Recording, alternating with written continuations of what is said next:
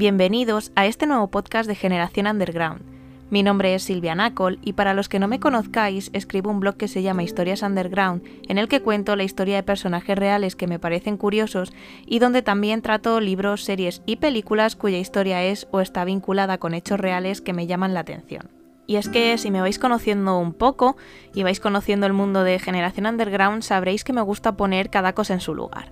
Se acercan, por no decir que ya están aquí, unas fechas muy significativas para todos. Por unos motivos o por otros, la Navidad se ha convertido en algo más que en una fiesta o rito religioso. Es más bien una forma o ritual de despedir el año y dar la bienvenida a uno nuevo, haya regalos o no. Así que hoy en Generación Underground vamos a hablar del origen de la Navidad. No sé si alguna vez te has preguntado ¿cuándo empezó a celebrarse la Navidad? ¿Siempre ha sido así o qué se hacía antes? La tradición popular nos cuenta que la Navidad es una festividad cristiana en la que se celebra el nacimiento del Hijo de Dios. Con esta definición es fácil asumir que desde siempre ha sido así, pero siento comunicarte que nada más lejos de la realidad. Para entender esto tenemos que irnos a la ciudad de Roma al año 325 después de Cristo, cuando el emperador romano Constantino I junto con el obispo Osio de Córdoba convocó el concilio de Nicea. En este concilio hubo aproximadamente 300 obispos, casi todos orientales, y todos juntos decidieron las bases del cristianismo. Obviamente esto es un, resumen muy general porque esta reunión duró dos meses y esos dos meses dan para mucho análisis, pero si tenemos que hacer una síntesis podemos decir que en este concilio se decidieron cosas como la relación divina entre Jesús de Nazaret y Dios, que hasta ese momento no había ningún tipo de, parentesco, no eran familia de nada, y ahí se estableció la relación padre-hijo que hoy día tenemos presente como original, ¿no? También se decidieron qué evangelios y pasajes bíblicos conformarían la actual Biblia y se decidieron también la fecha de la Pascua y otras festividades, entre ellas la de la Navidad. Seguramente en este punto estarás pensando, vale, bien, ¿y toda la parafernalia del árbol de Navidad, el intercambio de regalos y todo eso, de dónde viene?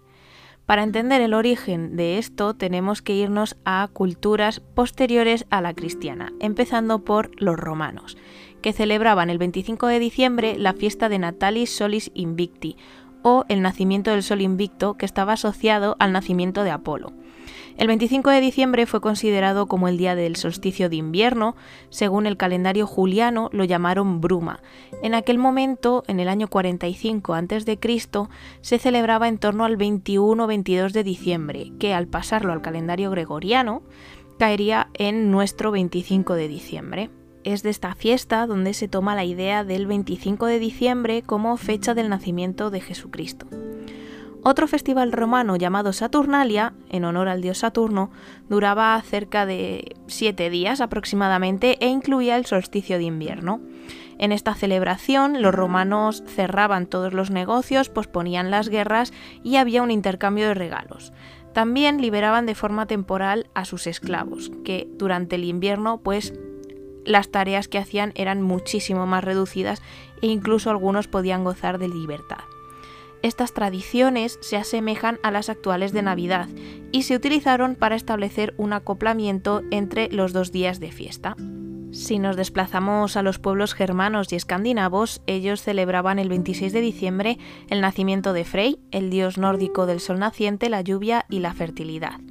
En estas fiestas tenían la costumbre de adornar un árbol de hoja perenne que representaba al árbol del universo, costumbre que se transformó en el árbol de Navidad cuando llegó el cristianismo al norte de Europa.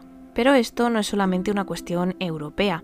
Un ejemplo de cómo funcionaba esta implantación de poder se ve claramente cuando el cristianismo llega a América.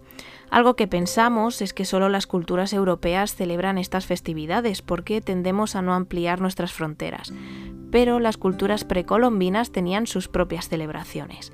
Es el caso de los aztecas, que celebraban durante el invierno el advenimiento del dios del sol y de la guerra en el periodo de tiempo que en nuestro calendario equivaldría aproximadamente del 7 al 26 de diciembre.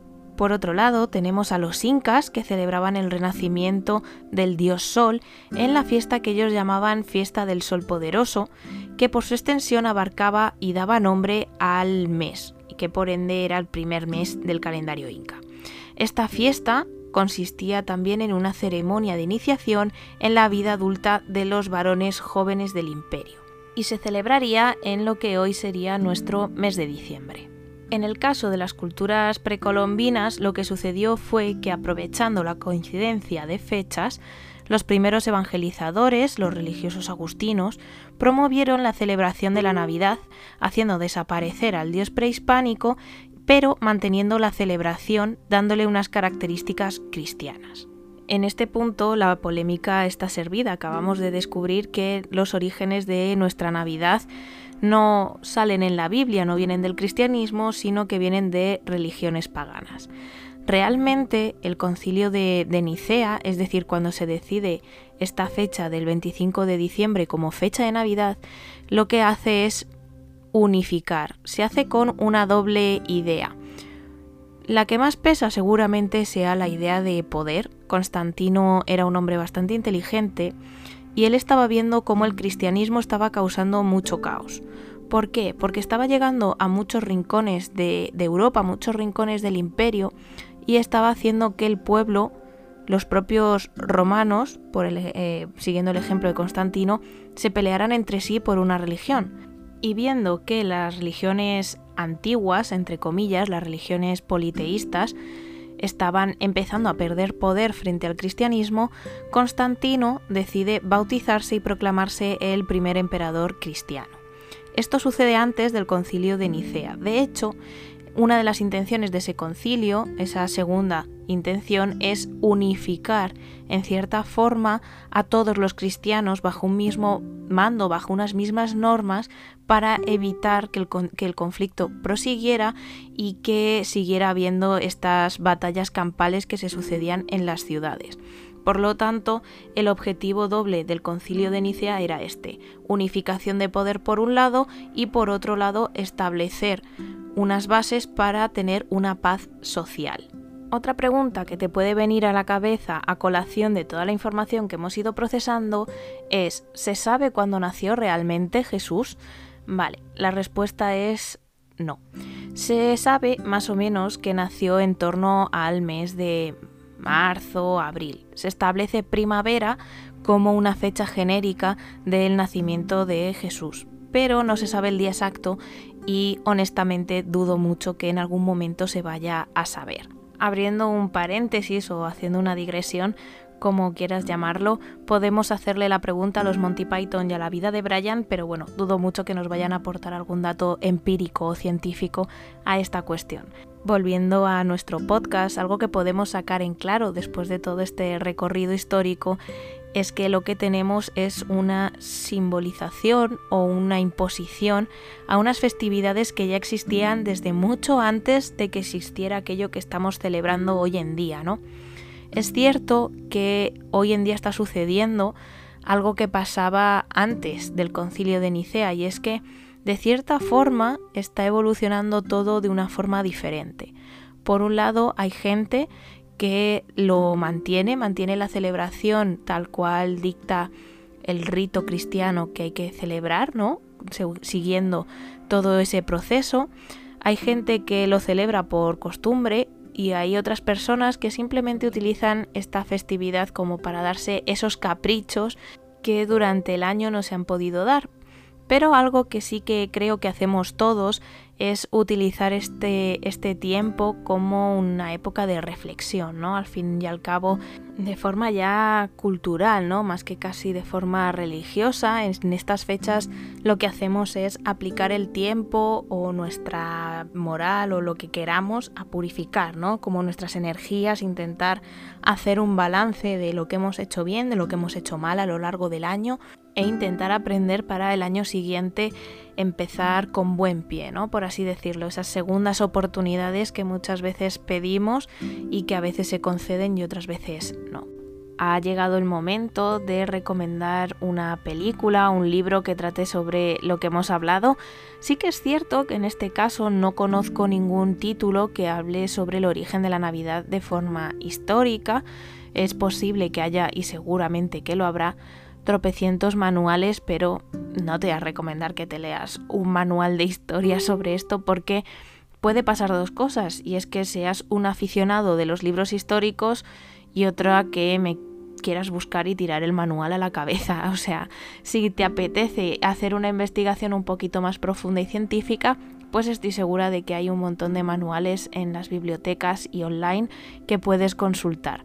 Recordamos, citando a nuestra querida Calíope y también a la doctora Temperance Brennan que Wikipedia no es una fuente fiable de información y yo es una cosa que secundo y que me estoy por tatuarme en la frente pero sí que te voy a recomendar películas y libros que no sé por qué, a mí sí me apetece sobre todo leer en Navidad. Es el caso, por ejemplo, de Matilda de Roald Dahl.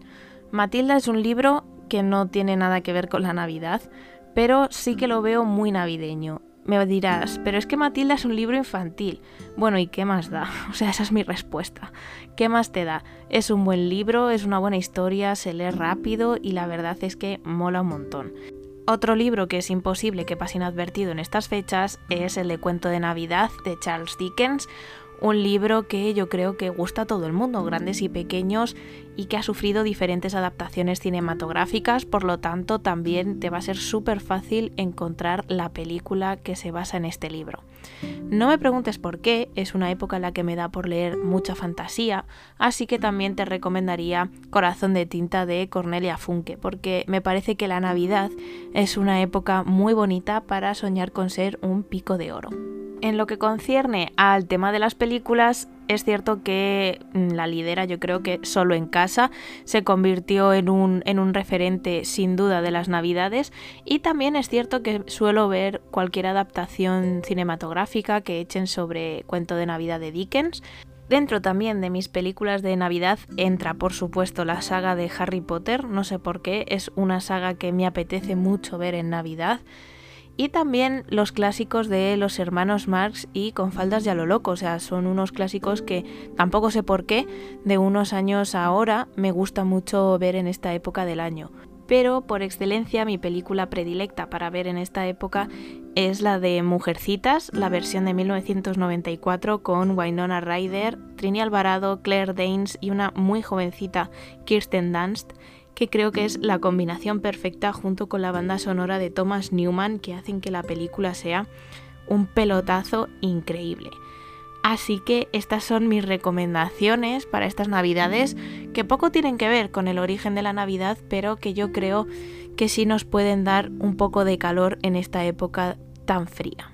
Y hasta aquí el podcast de hoy. Espero que te haya gustado. Sé que ha sido un poquito más breve de lo que suele ser normalmente, pero también creo que ha sido más intenso y bueno, Quería hacerlo meramente informativo, sin herir sensibilidades absolutamente a nadie, por eso también ha sido un poquito más corto, pero espero que lo hayas disfrutado igual y que te haya parecido cuanto menos curioso conocer el origen de esta festividad que estamos a punto de celebrar, que es realmente un compendio de tradiciones de muchos sitios de, de Europa y culturas completamente distintas a la que tenemos hoy en día.